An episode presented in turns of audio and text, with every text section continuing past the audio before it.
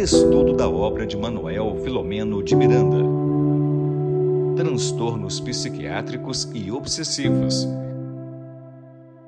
Muito boa noite a todos vocês que estão entrando agora, que já conhecem o trabalho maravilhoso, o trabalho do estudo, que quem está à frente é o Tiago Aguiar, desse livro aqui, ó, Transtornos psiquiátricos e obsessivos, essa aqui é a capa antiga, a capa nova na tela.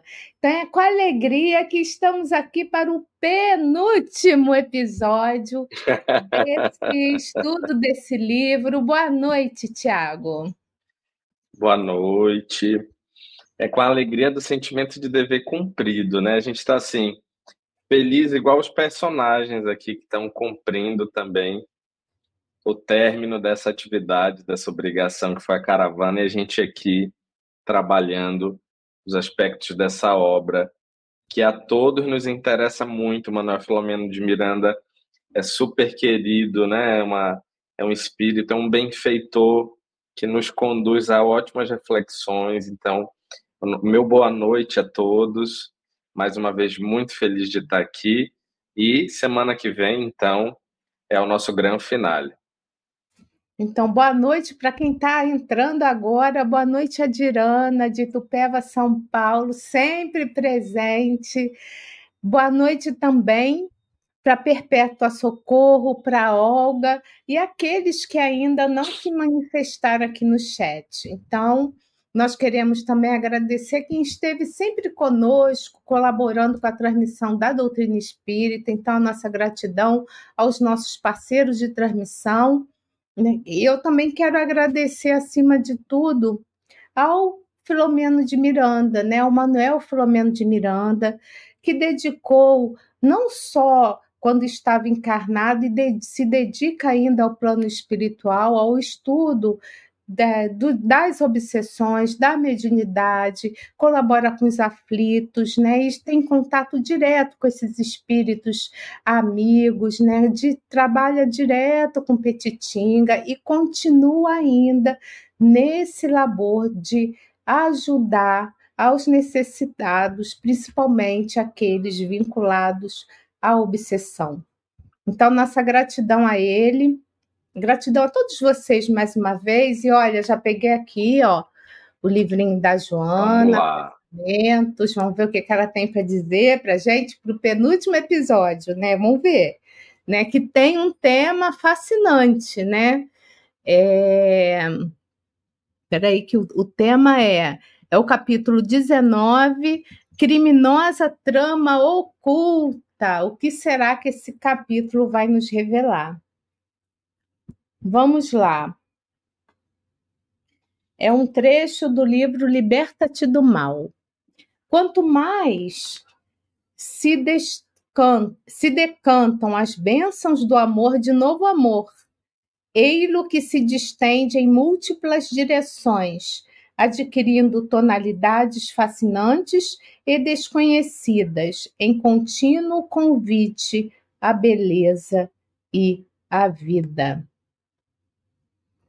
Então, com esse recadinho da querida Joana de Ângeles, no qual convidou o Manuel Flamengo de Miranda para fazer parte da sua equipe. Então, que possamos né, distribuir esse amor que ela fala em múltiplas direções. E queremos estender essa nossa gratidão e esse amor desse momento, as nossas melhores vibrações para todos vocês, para aqueles que estão em dificuldades e também gratidão a Jesus, a Deus, a todos os espíritos que estão nos intuindo e coordenando esse trabalho, especialmente, como já falamos, ao Filomeno de Miranda que o Tiago ele possa ser envolvido, né, envolvido nessas benesses dessa singela prece e que o estudo da noite de hoje possa acontecer de acordo com o que já foi planejado. Então, meu amigo Tiago, a palavra é toda sua. Obrigado, obrigado, Regina. Vamos lá, então. Essa semana, é, já existia essa expectativa, a gente, na verdade, está nessa expectativa da conclusão desse trabalho, uma expectativa feliz de estar tá buscando oferecer o melhor que a gente pode dentro das nossas limitações, a todos aqueles que nos honram com a sua presença, que estão sempre aqui conosco, que acompanham os conteúdos do canal. E eu achei interessante compartilhar isso já no início, antes da gente entrar propriamente no conteúdo do capítulo. E eu gostaria, inclusive, de, de perguntar de vocês se isso também acontece, se isso também ocorre. Quando você está muito ligado com um determinado tema, com um determinado estudo, durante a semana, alguns insights vão surgindo, algumas questões vão aparecendo e a gente vai é, refletindo, fazendo perguntas, fazendo reflexões que têm a ver, inclusive, com o conteúdo, com o material. E essa foi uma das semanas que isso aconteceu. Então, uns dois dias atrás, eu estava é, parado, olhando para o céu, buscando pensar assim na vida, tirando aqueles cinco minutinhos de reflexão. E eu fiquei pensando assim: é, Deus está conosco em todos os momentos. Essa é uma coisa que a gente aprende. Mas será que nós sentimos essa presença diária de Deus? Será que as nossas vidas, é, nas nossas vidas, nós temos essa certeza ou nós temos essa compreensão é, nós vivemos a vida, as nossas vidas, levamos as nossas vidas a partir de um entendimento de que Ele está conosco em todos os momentos? E será que nos momentos em que nós é, praticamos algum mal, será que nesses Ele também está presente? Será que naqueles momentos em que nós temos vergonha daquilo que a gente faz, medo daquilo que a gente faz? Será que nos momentos que nós nos surpreendemos negativamente conosco, será que nesses Deus também está presente? Será que naqueles momentos de sofrimento, de dificuldades, de dor, onde nós experimentamos aquilo, o gosto amargo da experiência do sofrimento, Será que Ele está conosco? Será que nós acreditamos que Ele está conosco até nesses momentos? Será que nós somos é, seres humanos, companheiros cristãos, pessoas que já compreendemos, inclusive, é, e agradecemos o mal, entre aspas, que ocorre nas nossas vidas? E aí eu lembrei de que a dor é a bênção que Deus envia a seus eleitos. E por que será que a dor é uma bênção que Deus envia aos seus eleitos? E o que eu cheguei à conclusão, que eu busquei, que eu compreendi depois de muito pensar, é que quando nós falhamos, quando nós erramos, a dor é essa é esse sofrimento sublime que vem de Deus para que a gente volte ao ponto em que nós deveríamos caminhar. O bem é o único caminho. É, eu acho que esse texto ele nos ensina e a gente vai falar mais sobre isso a compreender que a dor não faz parte do caminho de Deus. A dor não faz parte de Deus.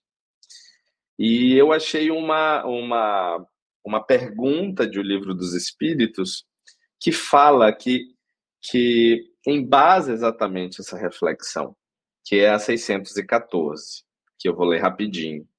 Ela diz assim: que é a única verdadeira para a felicidade do homem é a lei de Deus, é a lei natural. indica-lhe o que deve fazer ou não fazer, e ele só é infeliz porque dela se afasta. Então, no momento em que nós nos afastamos da lei de Deus, da lei natural, nós sofremos. Essa dor é uma bênção que Deus nos envia, para que a gente compreenda e retome. E aí eu vou trazer, eu estou todo filosófico hoje, a Dirana está falando aqui. E aí um, a Buda diz assim: existem dois tipos de sofrimento. O sofrimento que vem de Deus, que é o sofrimento que nós sofremos, sem ser redundante, o sofrimento do sofrimento. Esse é o sofrimento que nós provocamos. Esse é o sofrimento produzido por nós. Então, que a gente fique, que a gente busque ter esses olhos, essa percepção nas nossas vidas de sofrer o sofrimento divino, de sofrer o sofrimento bênção, que nos ensina muito. E é a partir daqui que a gente começa, então, a entrar no capítulo. Porque a nossa protagonista do último capítulo, é, eu lembro que nós retomamos, assim, que, que nós paramos numa reflexão que foi assim: é, aquela mãe, aquela moça, ela estava à procura da misericórdia, ela estava à procura do amor. E aí havia um ponto paradoxal para ela que era assim: ela quer se livrar daquele feto anencéfalo. Ué, mas a misericórdia que ela busca não é a misericórdia que ela precisa ter com aquele feto. E esse caminho, então, é que vai fazê-la chegar às compreensões necessárias, ter um filho anencéfalo, conceber um filho anencéfalo, é de fato um sofrimento de origem divina. É algo que a vida nos trouxe, é algo que nós não podemos lutar contra. E aí, num, num gesto, num ato de rebeldia, ela busca também, através de uma influência obsessiva, abortar aquele filho. E essa influência obsessiva tem o objetivo também de tirar a própria vida dessa mãe.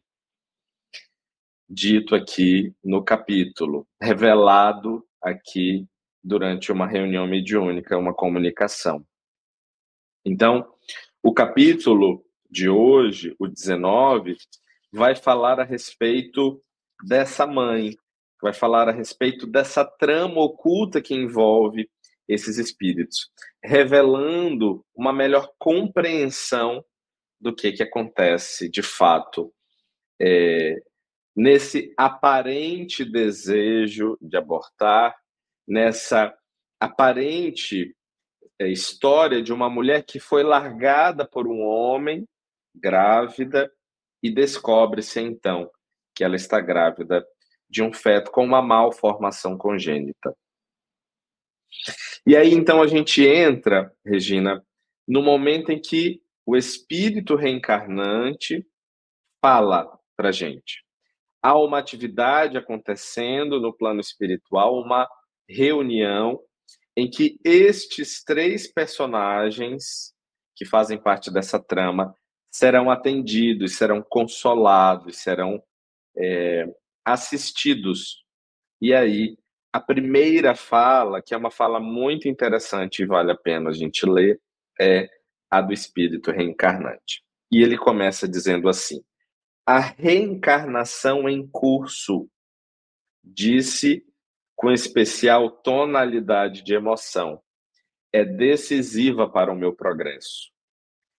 Eu sei que as circunstâncias dolorosas do processo representam o resultado da experiência malograda há menos de 60 anos, quando optei pelo suicídio através de arma de fogo disparada na cabeça.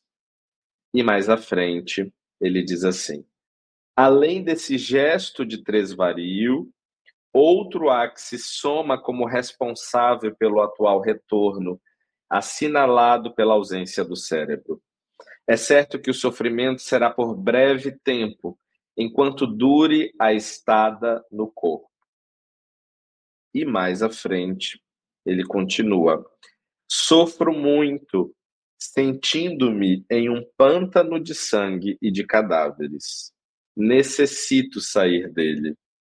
Rogo socorro e compaixão, que reconheço não merecer, mas de que necessito com urgência a fim de poder recomeçar mais tarde em condições normais.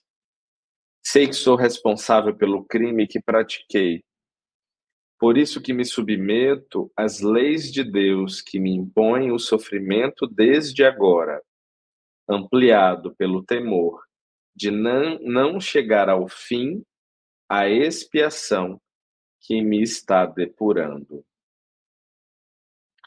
É forte esse relato, este depoimento, e o Espiritismo, sem sombra de dúvidas, é a religião, é a filosofia que nos ajuda a compreender através da sua da sua versão prática, através da mediunidade, é, a ter um relato como esse diante da gente e que a gente possa refletir, que a gente possa é, pensar a respeito dos vários pontos de vista de uma mesma história. É sempre é, muito precipitado da nossa parte quando nós estamos diante de um enredo como esse e só compreendemos ou só nos emocionamos com um lado da história. A história sempre tem vários lados. E com certeza cada um tem as suas verdades com V minúsculo.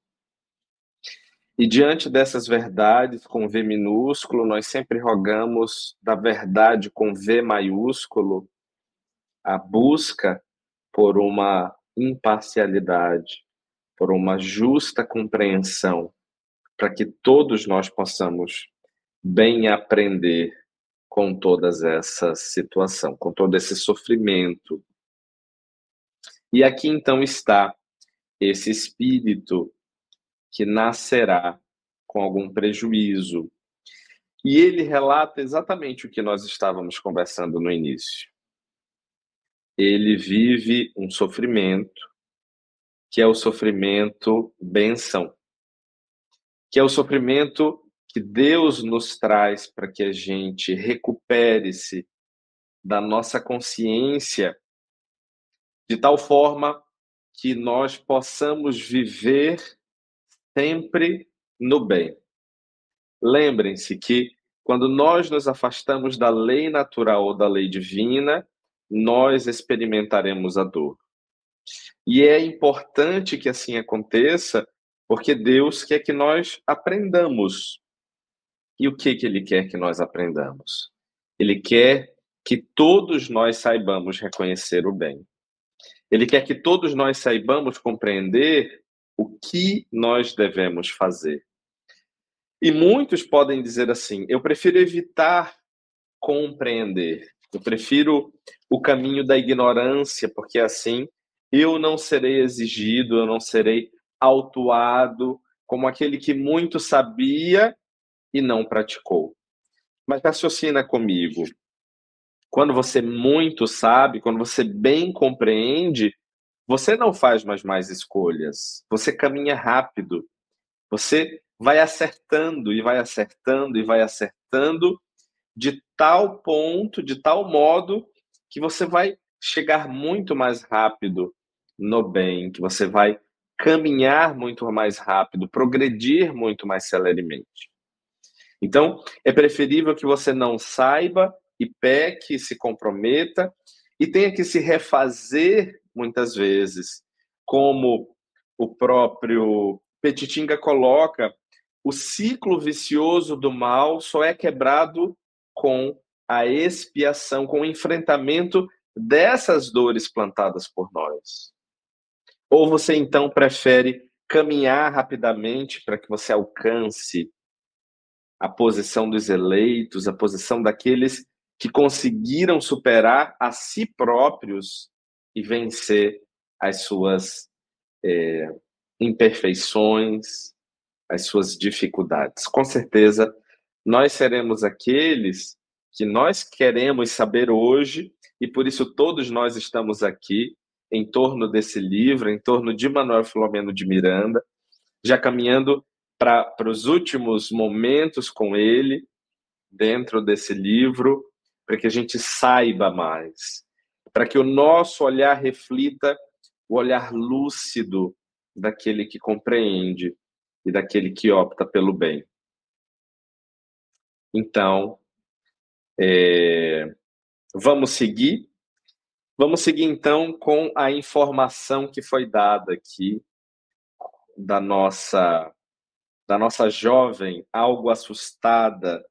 Logo em seguida desse último parágrafo que foi lido, ele passa então a trazer informações a respeito da mãe, do espírito que anima essa personagem da mãe que diz assim, algo assustada por não compreender o que se estava passando. E aí ela informa, ali mesmo, isso, Regina. Tenho medo dessa gravidez. Todos me dizem que o melhor é libertar-me antes que se complique. O ser que está para nascer é um monstro amaldiçoado por Deus. Então, aqui a gente está diante de várias coisas, como, por exemplo, como é, é importante nós sabermos o que dizer num momento como esse. Como, sem perceber ou sem mensurar, uma fala nossa pode pesar muito na economia afetiva de alguém que já está fragilizado. Isso é importante também como o Espiritismo nos ajuda a viver uma experiência reencarnatória muito mais lúcida, muito mais clara, porque ele foca a luz nos transtornos, nos problemas humanos, nas questões existenciais, ajudando-nos a compreensão. E a compreensão vem antes da decisão, da escolha Enquanto ela entende que este ser é alguém amaldiçoado por Deus por não ter um cérebro, o Espiritismo nos diz que ele é um ser abençoado por Deus por não ter um cérebro. E aí a maior monstruosidade é, na verdade, aquela que leva essa mãe ao aborto, a matar sem compreender. Mas vamos ver o que que Petitinga vai dizer a respeito disso, para essa mãe buscando consolá-la, para que ela então compreenda o que ela precisa fazer. Ele diz assim: a maior monstruosidade é o ódio que leva o indivíduo à prática dos crimes geradores de sofrimento. Filho dileto do egoísmo, esse outro monstro que remanesce da nossa animalidade primitiva tem que ser enfrentado com as bênçãos do amor, a fim de ceder lugar à misericórdia e à compaixão em favor daqueles que recomeçam a existência física limitados ou dependentes. O filhinho que se encontra no seu ventre e roga a oportunidade não é por Deus, Deus amaldiçoado, por, por quanto será sempre honrado pela sua mercê para renascer na carne, aprender a respeitá-la e preparar-se para futuros cometimentos. E ele completa no próximo parágrafo dizendo assim: A deformidade física pode não ser bela aos olhos daqueles que não entendem a grandeza do espírito, mas em alguns casos, reveste-se espíritos nobres que assim se apresentam para melhor servir à humanidade. Outros a tomam por defesa, a fim de esconder-se dos inimigos pertinazes que não os perdoaram. No caso do nosso irmão querido, é um divino favor em benefício dele e certamente da irmãzinha também. Então, a partir dessa reflexão, a partir dessa fala de Petitinga, essa mãe, então, se sente amparada por esse anjo de luz, como ela o chama, para que ela então possa levar adiante, cumprir a sua parte, que é aceitar, que é receber este filho no tempo que ele tiver, para que a partir dessa experiência mais grave, mais dolorosa, ele possa no futuro recomeçar e é, resolver as suas a sua consciência perante a lei divina. Então, ela chora, ela se comove e aceita essa proposta, ela aceita a ideia de manter essa gravidez adiante até o fim. E nesse meio de caminho, nesse ponto, então, o que, que acontece? O espírito de um verdugo se manifesta e diz o seguinte: e como eu fico nessa história piegas de amor, de perdão, de misericórdia, que ninguém nunca teve para comigo. E eu achei importante esse momento. O que, que vocês acham? Esse é um momento importante porque esse sofrimento é um sofrimento válido, é um sofrimento real tanto real e válido é que é validado pelo Petitinga. Então ele reconhece este sofrimento. E aqui está então é, a revelação desse dessa criminosa trama oculta. Ele então informa que esta mãe, antes sua esposa, por motivos não desenhados no capítulo, ele, casado com ela, não pôde por um período é, ser o esposo que ela gostaria que fosse ou cumprir as obrigações de esposo. E aqui nós entendemos então as questões sexuais do matrimônio, as questões de relação, de intercurso nesse matrimônio.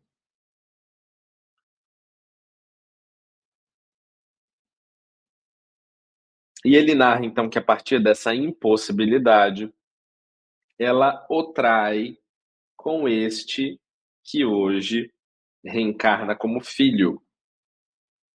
E ao, então, é, viver essa experiência, ao descobrir que é traído, ele vai tomar satisfações. E é assassinado por este amante.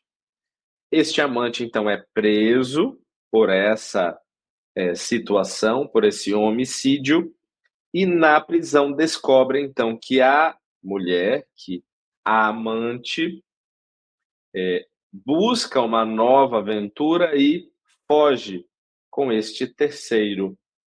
E, envergonhado, vivendo essa, essa situação, essa tomada de consciência, ele se mata com um tiro na cabeça. Esse, então, é, vamos dizer assim, é a primeira camada da história trazida por Manuel Filomeno de Miranda. E aí ele, então, utiliza isso. E vamos abrir um parêntese aqui. É muito comum nós recebermos companheiros da mesma forma, encarnados, eu quero dizer, quando não mesmo nós nos colocamos nessa posição. Quando a nossa dor se transforma na nossa própria sombra. Quando essa moeda, né, quando essas duas faces dessa moeda viram sofrimento, dor, tragédia, mas ao mesmo tempo uma ferida, uma chaga narcísica que nos corrói e o nosso ódio, a nossa rebeldia, o nosso ímpeto não nos permite raciocinar para que a gente fique apenas com aquele primeiro sofrimento, o sofrimento divino, a dor como bênção trazida por Deus. Não. Nós vamos com a nossa fúria, com, a nossa, com o nosso poder, o nosso desejo de vingança, atuar de tal forma que a gente gera o sofrimento do sofrimento, este produzido por nós. Então, é, Petitinga revela que ele já sabia, ele já tinha conhecimento que aquele homem queria eliminá-lo, que aquele homem queria é, é, matá-lo, assassiná-lo.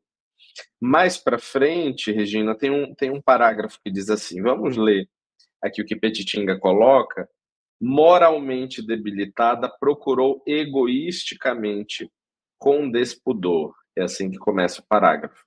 Então vamos ler o que Petitinga é, enquadra naquele momento aquele aparente verdugo, vítima deste é, deste espírito reencarnante, na verdade, antes na posição de vítima dele próprio, hoje de verdugo, porque a intenção dele é, é não apenas impedir a gravidez, mas também, através do aborto, consumar é, um homicídio materno. E ele diz assim: moralmente debilitada, procurou egoisticamente com despudor o prazer vil através do ato indecoroso da traição.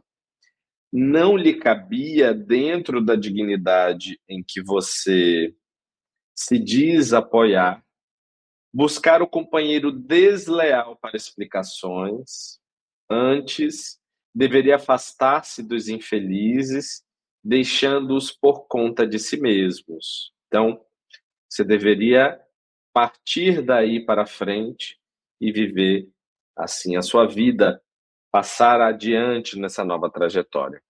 Firmado em conceitos materialistas de honra e valor, expôs-se ao vândalo, que já desejava eliminá-lo, para assenhorear-se dos bens que ficariam para a concubina, a quem, por certo, não amava, mas ao lado de quem os desfrutaria, facultando-lhe a oportunidade de afastá-lo do caminho, sob pretexto de que fora desacatado e ameaçado. Então, olha o que aconteceu na verdade.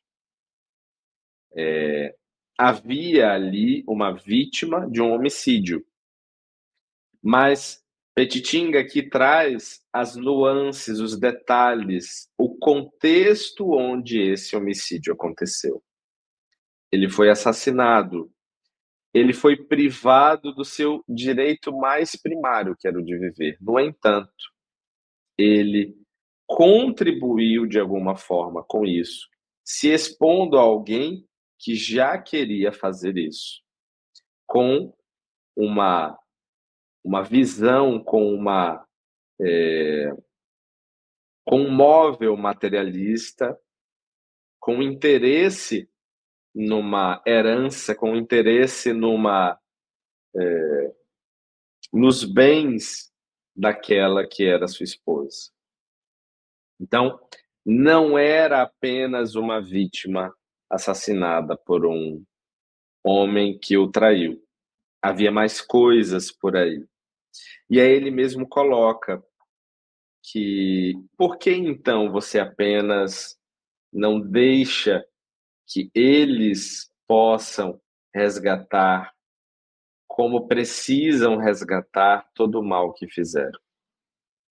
Por que que do seu coração nasce esse desejo de continuar matando quem já está perante a lei divina, extremamente desgastado, extremamente adoecido?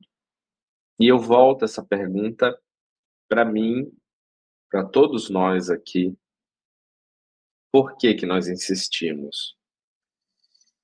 Por que, que, em alguns momentos, cansados de sofrer, nós simplesmente não ficamos com esse primeiro sofrimento, como disse Buda, com o sofrimento divino? Por que, que nós insistimos nesse mal sofrer, como o Evangelho coloca, em que o Evangelho nos ensina, ou pelo menos nos orienta, sobre o bem sofrer, sobre o como sofrer. Este bem sofrer é o sofrimento que nos ajuda a crescer. É o sofrimento daqueles que necessitam de transformação. O bem sofrer é o sofrimento de transformação. O mal sofrer é aquele sofrimento que nós escolhemos quando decidimos fazer justiça com as próprias mãos, quando nós não ouvimos a quem devemos ouvir, a nossa própria consciência, que nela está a lei divina, ou que nela está Deus, nos ensinando por quais caminhos nós devemos seguir.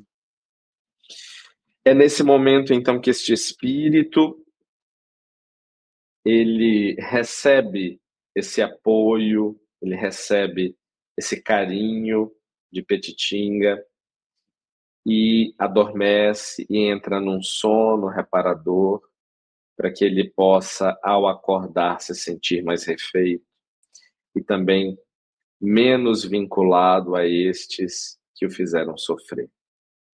Eu espero que estes exemplos é, nos ensinem a poupar o nosso futuro do sofrimento, da dor que nós podemos evitar.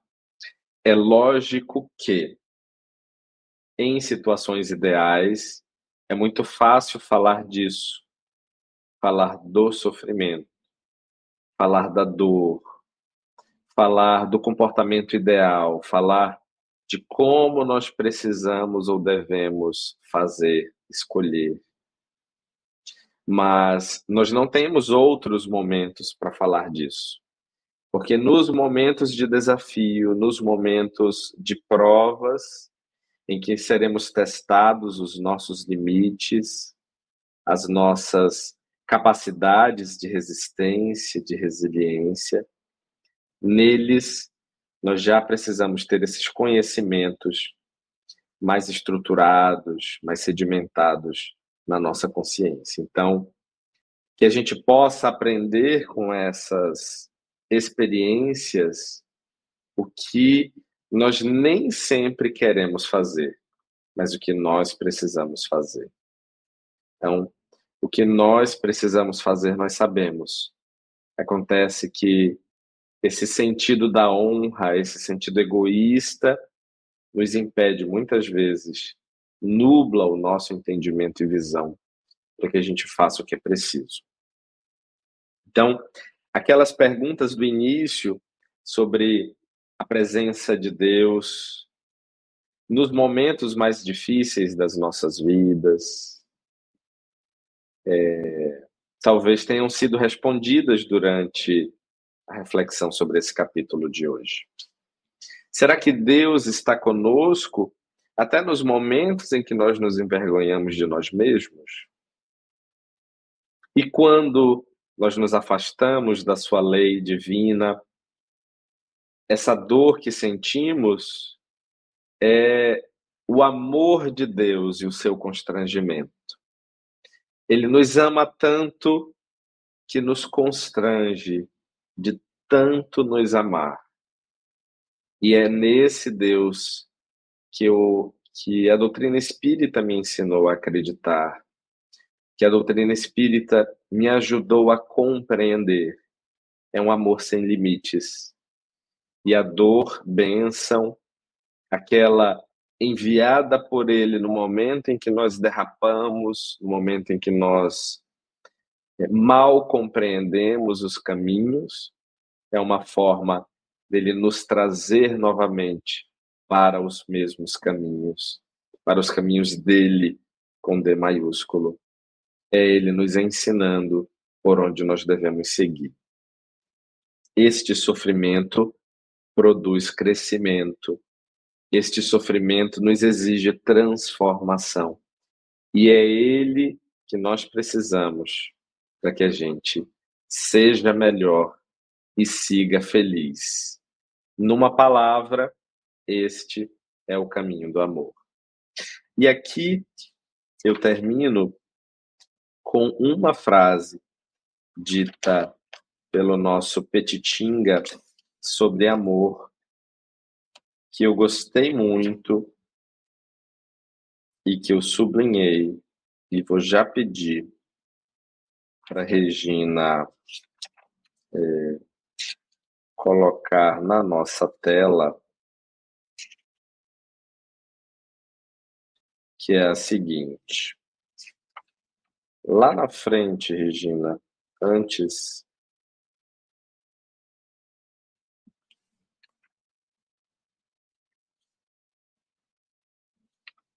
eu podia Fala a frase que eu faço a busca e acho.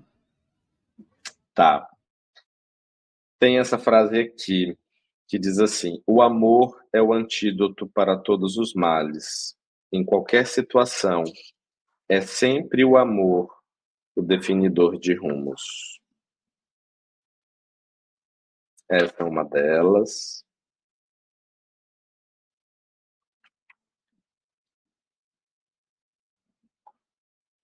E aí é com ela, então, que a gente encerra as reflexões a respeito do capítulo 19 de hoje, porque são elas, sem sombra de dúvidas,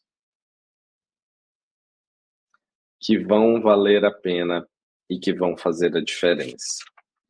Essa mensagem. Pronto, perfeito, obrigado. O amor é o antídoto para todos os males e é sempre o definidor de rumos.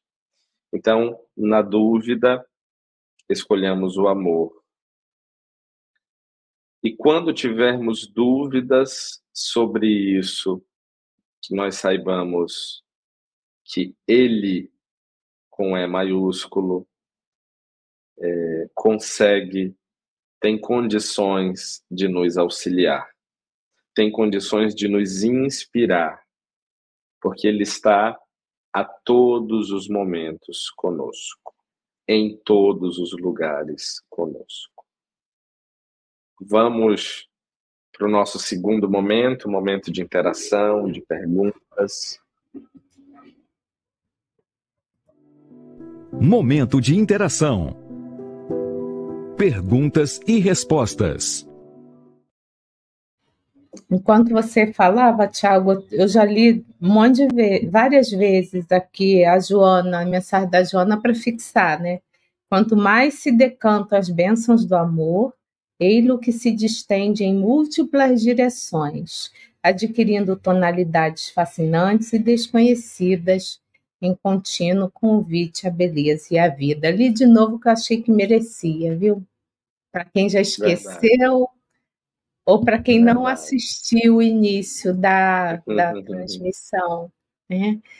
Então, a gente tem aqui sempre a Dirana, mas antes eu também quero saudar as pessoas que entraram depois, mandaram seus recadinhos. Então, mais uma vez, gratidão à Rita Vital, lá da Itália. Ela bota um monte assim de rostinhos, de, de, de emojis, né, com coraçõezinhos. O Roque Pedreiro também, boa noite. Arlene Duarte também entrou depois e é, boa noite. Boa noite também para o Leandro Gomes e para Maria Aparecida Abate. Então já dei boa noite para todo mundo, né? Vamos aqui à primeira questão aqui da, da Dirana. Ela fala o seguinte: Tiago, salve. Culpamos Deus pelas dores que sofremos, mas não seria a dor consequência das nossas ações, das nossas escolhas, do livre-arbítrio? Gratidão. A nossa história com Deus ela é ancestral é, e transcende a nossa a nossa relação com Deus ela é inconsciente, ela é umbilical, ela é vários adjetivos.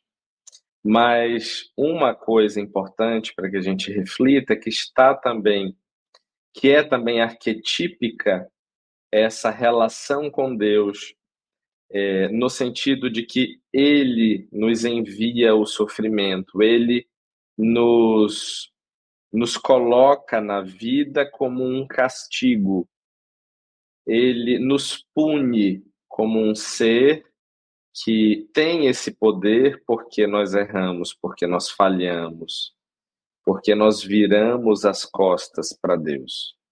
Então, quando a gente lê o mito da criação, quando a gente vê Adão e Eva, quando nós vemos a respeito do anjo decaído, não é, de Lúcifer, que é, é, é como é que se diz, relegado a uma pena eterna porque infringiu a lei.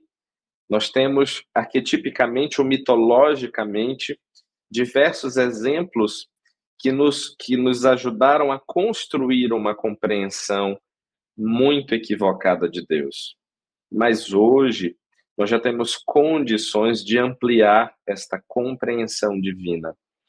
Desde Jesus, que nos veio trazer uma compreensão de um Deus Pai, de um Deus próximo, de um Deus amor. E o Espiritismo, então, só amplia essa compreensão, fazendo com que a gente possa renovar essa relação com o divino. É o divino que nos proporciona todas as condições para que a gente cresça. Então, a dor de fato é consequência das nossas ações, das nossas escolhas. Mas mesmo assim, nessas situações, ele também está conosco, nos dando todas as condições para que a gente supere, para que a gente se recupere, para que a nossa consciência perante nós mesmos esteja tranquila, esteja serena e leve. Então, ainda que o sofrimento seja fruto das nossas más escolhas, do, de um arbítrio ainda, de um exercício ainda é, desencontrado né, do nosso arbítrio, ainda assim ele não nos deixa por nenhum motivo. Mais uma vez, não há nenhum erro, não há nenhum crime que seja maior que o amor que Deus tem por nós. Então, o amor de Deus é divino, é de um nível incompreensível por nós humanos, por nós espíritos terráqueos. De forma alguma nós conseguimos alcançar a dimensão deste amor.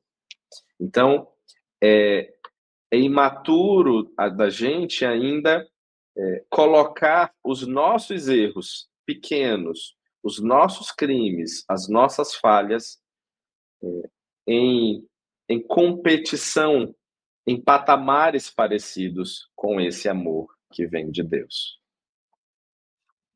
Bom, a Dirana também só fez aqui uma colocação, tá? Me emocionei muito com a súplica do espírito, o feto, por oportunidade de reencarnar e assim sair do lugar é. onde se encontrava em sofrimento.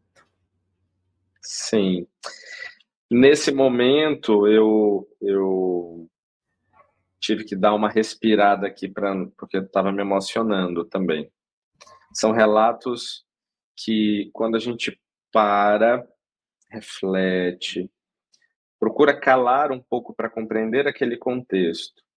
Vamos imaginar alguém extremamente necessitado de uma ajuda que você pode oferecer. Só você pode proporcionar isso. E ele está dependendo disso. A sua vida depende disso. Então, olha que situação em que é, tem um contexto, tem, tem uma questão ali que te pega. É algo que tem a ver com a tua vida, tem a ver com a tua trajetória. Eu necessito disso. Que para você pode não ser muito, pode não ser grande, mas que para mim é algo que vai mudar o meu contexto, que vai mudar a minha vida, a minha caminhada. E ali, então, está a súplica de alguém que necessita. É realmente muito forte. Agora, tem uma questão aqui, Tiago, que eu gosto sempre de falar quando vem essa vem à tona a questão do aborto, né? Do sofrimento da mãe que está confusa, que vai estar tá para receber um espírito que é que, que é um obsessor, então um espírito que não, não, não, na sua encarnação, de uma maneira geral, nas vidas passadas, né, teve muita dificuldade. Lembrando também que quando a gente está na carne, a gente esquece muitas coisas. Então, quando tem essa temática, eu gosto sempre de lembrar, Tiago, para essas mães que cometeram esse ato, que precisa olhar para frente. Você, psicólogo, sabe melhor do que eu, né?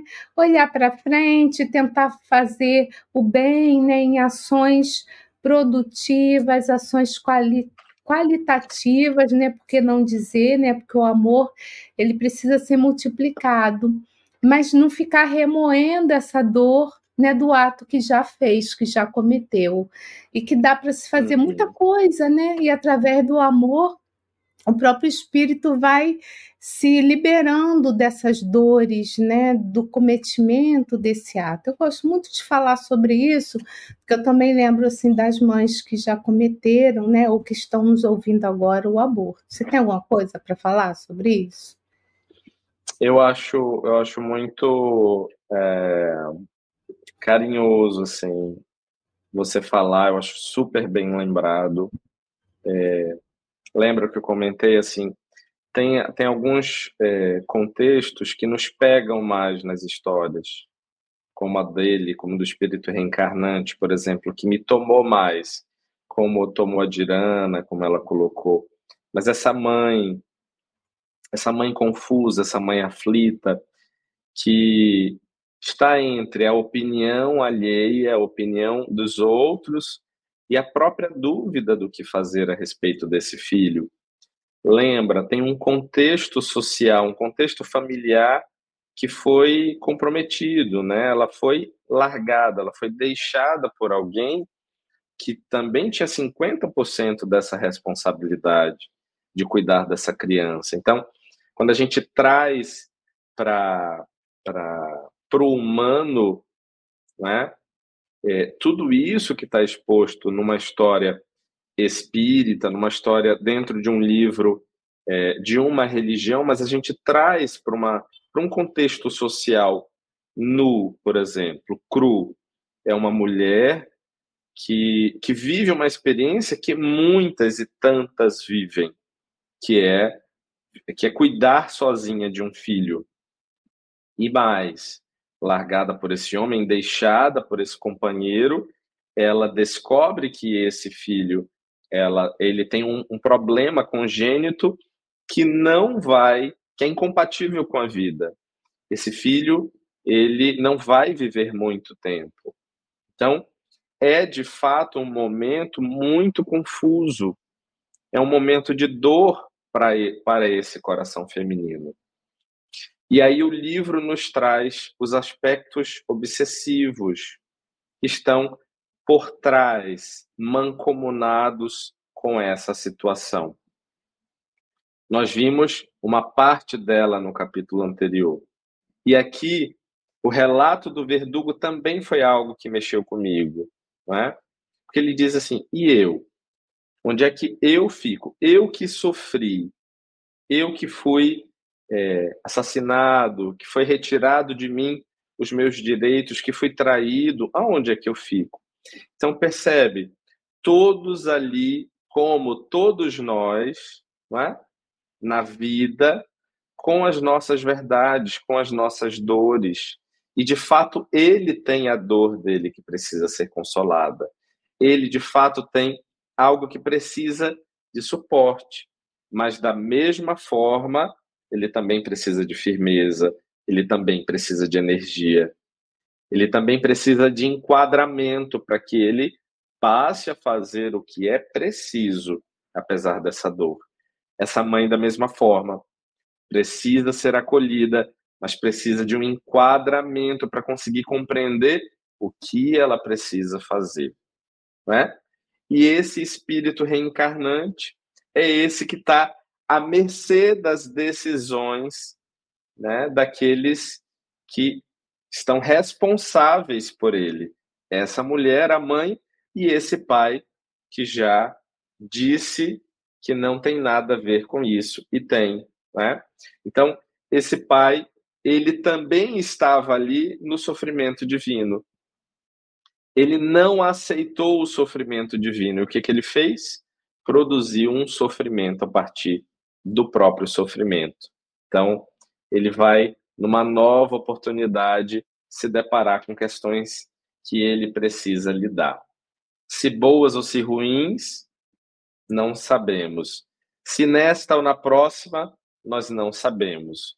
O fato é que tudo isso é muito flexível, porque nós estamos diante de uma lei que quer nos ensinar a amar e não nos impor sofrimentos e castigos.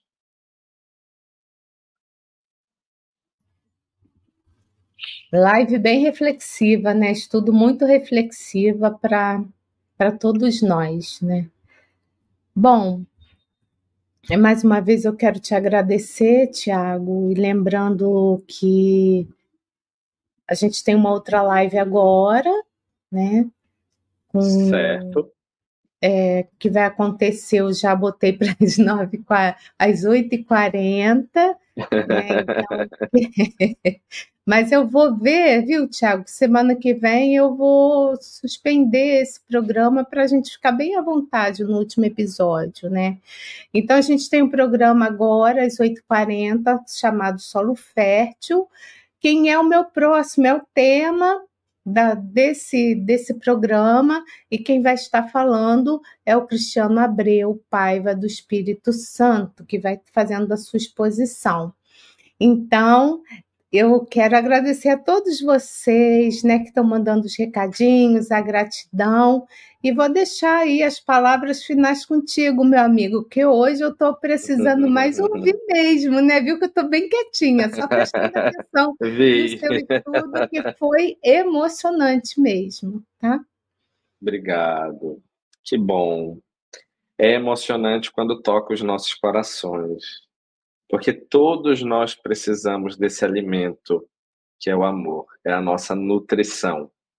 A nutrição das almas é, sem sombra de dúvidas, o amor. Então, eu deixo aqui os meus cumprimentos, já na expectativa das próximas semanas, da nossa última semana, onde a gente vai concluir o nosso livro e das comemorações de Natal, que com certeza deve ter alguma coisa aí programada. É, o meu abraço carinhoso a todos, a você, Regina, minha gratidão e o meu carinho. Um grande abraço. Até a próxima semana. Estude conosco. Faça parte da família Espiritismo e Mediunidade. Em Lives TV.